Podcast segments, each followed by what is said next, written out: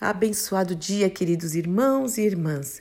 Que a graça, a paz, o amor e a alegria do Senhor, que a nossa força esteja sobre a sua vida, sobre o seu lar, coração, pensamentos, em mais esta manhã de quinta-feira, onde as misericórdias maravilhosas do Senhor se renovaram.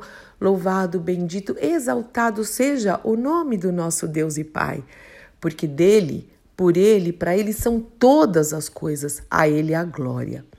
E porque dele, por ele e para ele são todas as coisas, nós precisamos tomar muito cuidado com aquilo que nós fazemos.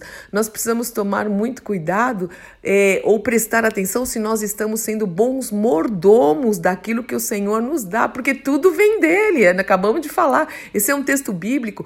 Nós precisamos tomar cuidado, né? prestar atenção se nós estamos, estamos sendo bons administradores de tudo aquilo que o Senhor coloca nas nossas mãos, desde os nossos dons, recursos financeiros.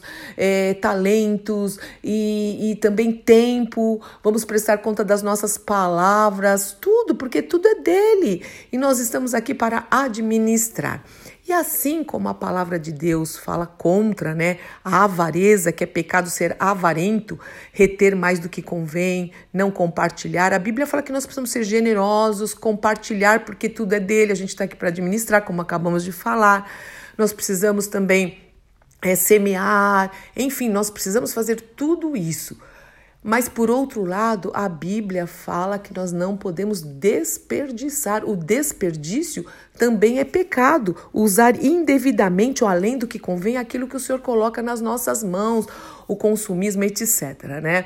É, a gente vê aquela a história que o Senhor conta naquele é, quando ele estava pregando e estava uma grande multidão, que o Senhor fez a multiplicação dos pães e dos peixinhos, né? Do menininho tão fofinho lá, cinco pães e dois peixes. O Senhor multiplicou, alimentou aquele monte de gente, tudo, e sobrou ainda pãezinhos e peixinhos. O que, que o Senhor fez? Mandou jogar fora? Ele desperdiçou? Não, não, não.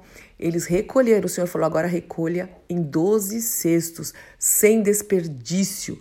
Nós precisamos tomar cuidado é, com aquilo que nós desperdiçamos, inclusive aqui no dia a dia. Tem gente que gasta água de uma maneira indevida, sabe?